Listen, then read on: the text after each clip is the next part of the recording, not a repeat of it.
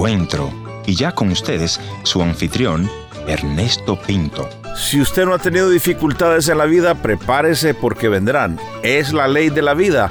Hay luchas, hay pruebas en este mundo.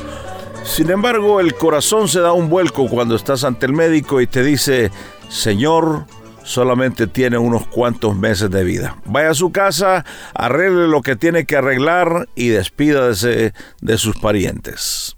¿Cómo reaccionamos ante una noticia como esa? ¿Qué tal? Yo soy su amigo Ernesto Pinto y hoy conversaré con un amigo que nos dice cómo ellos reaccionaron ante esta noticia.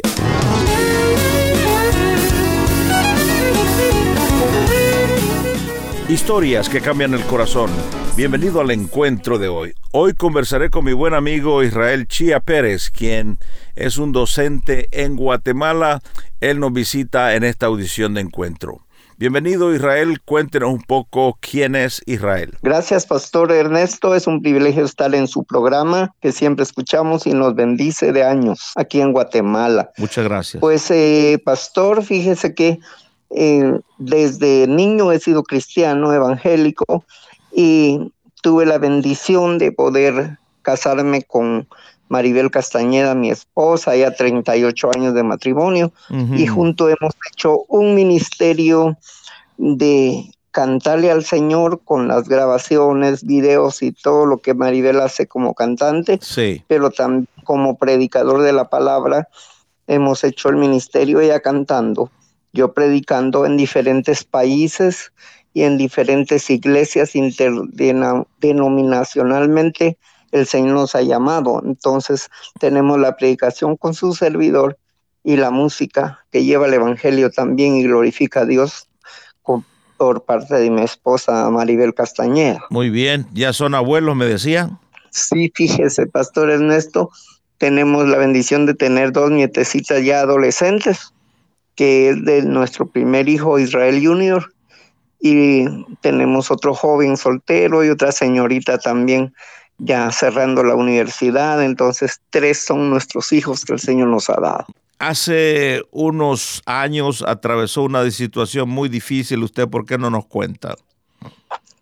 Sí, Pastor Ernesto, viera que eh, uno siempre en su salud está eh, pendiente y hay casos que llegan pero quizá ah, son un poco leves, no tan complicados como me tocó vivir eh, hace un año y medio, casi a dos años, por tiempo de que se inició la pandemia, comencé a padecer de la garganta, ya que es nuestro instrumento para predicar. Y a las últimas prédicas, pues sentía yo que ya no tenía la fuerza para hacerlo y me empezó a doler mucho la garganta y lo fuimos tomando como cualquier infección de garganta y todo esto, pero se me fue complicando a manera que ya a los cuatro o cinco meses estaba peor y peor y llegué a un extremo que ya no podía tragar alimentos, hmm. entonces me preocupé mucho.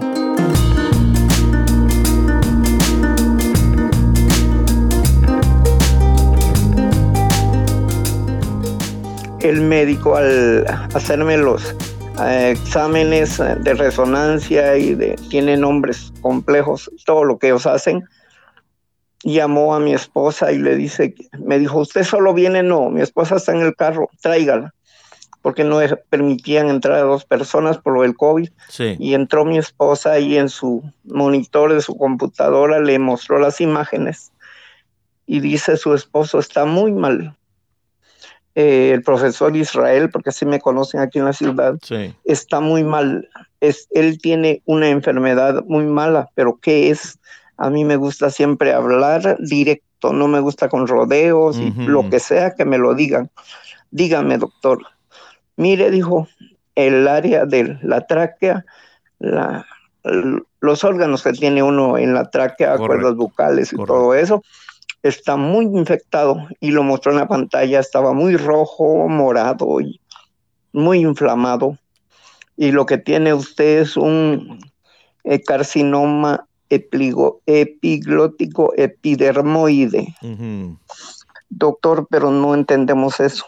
Hábleme en español. Hábleme un poco más sencillo. Más sencillo. Bueno, lo que tiene usted es un cáncer en la garganta. Sencillo. Muy avanzado. Mm. ¿Cómo se sintió usted cuando escucha ese diagnóstico?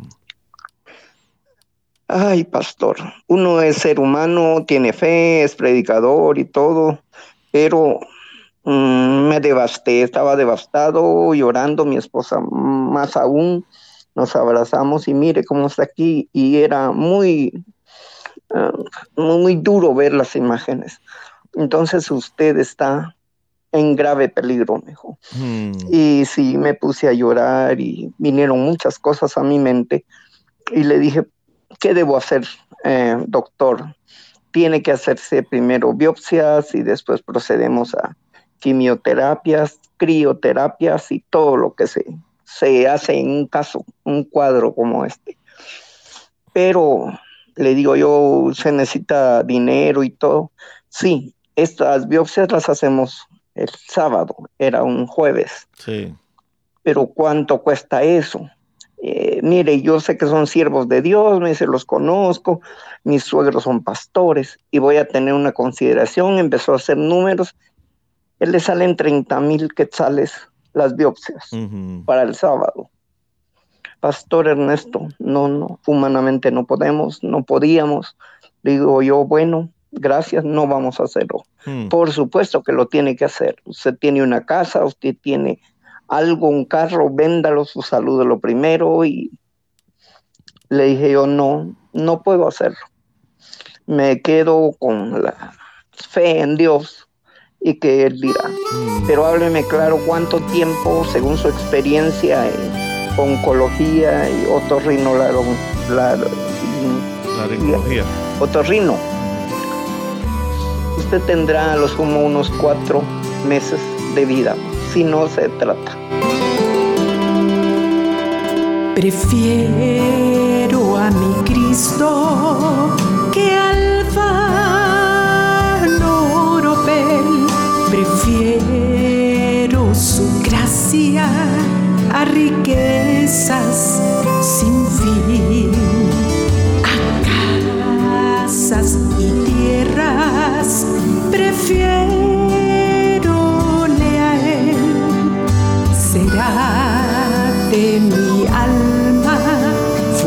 ter reparo.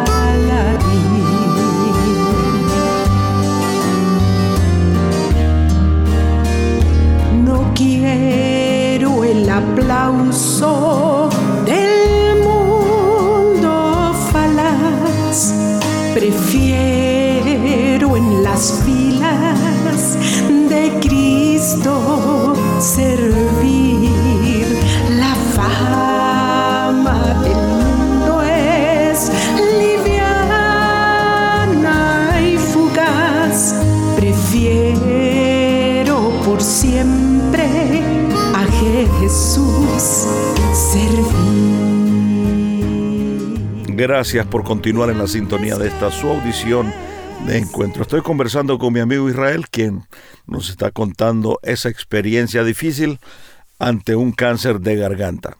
Cuéntenos, Israel, cómo termina todo este episodio. Lo que sucedió es que me inicié a hacer los tratamientos clínicos médicos de medicina en un hospital de la capital de Guatemala que se llama Hospital Roosevelt Ujú, y ahí comenzó todo el proceso. Pero un pastor que nos aprecia mucho de la ciudad de Quetzaltenango me llama por teléfono. Veníamos de, de la capital de Guatemala y dice, siento que el Señor me dice que tengo que hablar con usted y orar ahorita por usted. Está bien, paramos en la carretera y oró con todas, con todo su corazón. Mm. Y dice, Dios me ha puesto, me has dicho, Señor, que tu siervo va a sanar y yo por eso estoy hablando con él.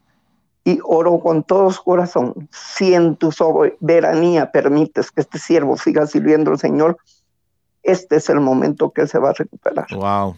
Terminó de orar, pues nosotros llorando, gracias. Y él tiene un su, un su decir, me dice, vive Dios, vive Dios que Mm. van a llegar a mi iglesia, usted va a predicar, ella va a cantar y va a dar el testimonio. Así va a ser, me dijo. ¿Cuánto tiempo después estaba cantando y predicando en la iglesia de este pastor?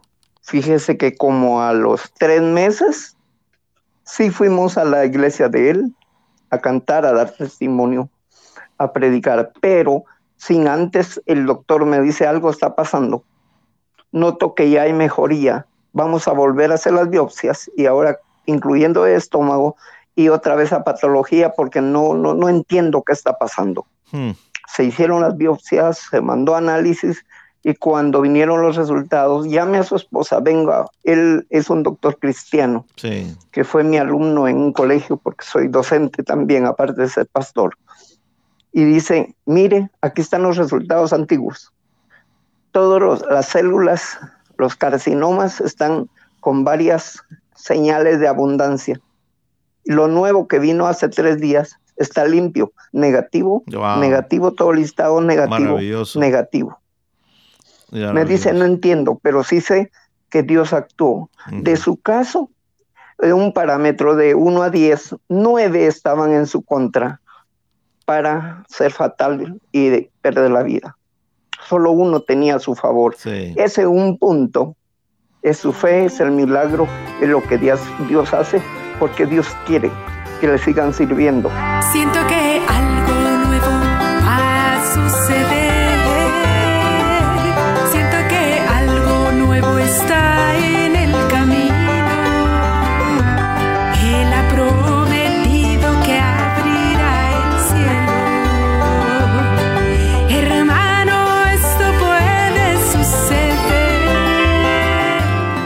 ¿cuál sería su mensaje a aquella persona que está en una cama de hospital? Eh, tal vez esperando, así como usted esperaba en Dios, ¿qué usted le diría? Bueno, que yo le digo es que no pierda la fe, que se aferre a creer en que Dios tiene poder, pero también aceptar si es la soberana voluntad de Dios y decir si hasta aquí concluye mi carrera, estoy preparado. Es decir, no hacerme muy, muy la víctima y decir, necesito, ¿qué hago? Señor, tienes que, es que no podemos obligar, no podemos eh, obligar al Señor más soberanos al Señor, sino que si es su voluntad. Confiar en Él. Le place al Señor, lo necesito. Sí. Pero si llegué hasta aquí, gracias por todo lo que me has dado. Gracias, Señor, por todo lo que me has dado. Y el himno que sonaba en mi vida, decía en mi mente, un día a la vez. Si hoy voy a vivir es para el Señor, mañana no lo sé, pero hoy sí estoy vivo y voy a servir al Señor y voy a ser fiel. Y algunas cosas que hay que cambiar se cambiaron desde entonces. Muchas gracias por venir al encuentro de hoy, Israel. Gracias, Pastor Pinto, a usted el privilegio y estamos para servir al Señor en lo que Él nos llame a hacer.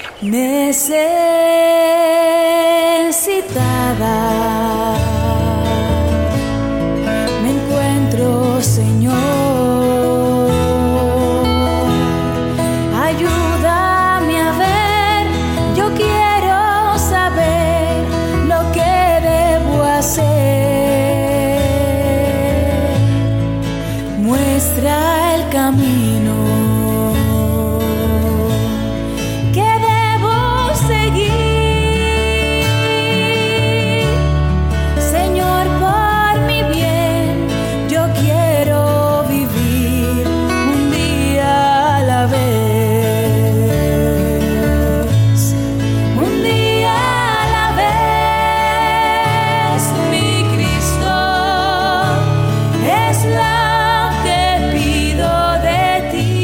Gracias por haber estado en la sintonía de este tu programa Encuentro y te voy a agradecer que me visites en el www.encuentro.ca. Gracias por sintonizarnos a través de esta radioemisora. Yo soy tu amigo Ernesto Pinto y al despedirme quiero recordarte que Dios te ama y yo también.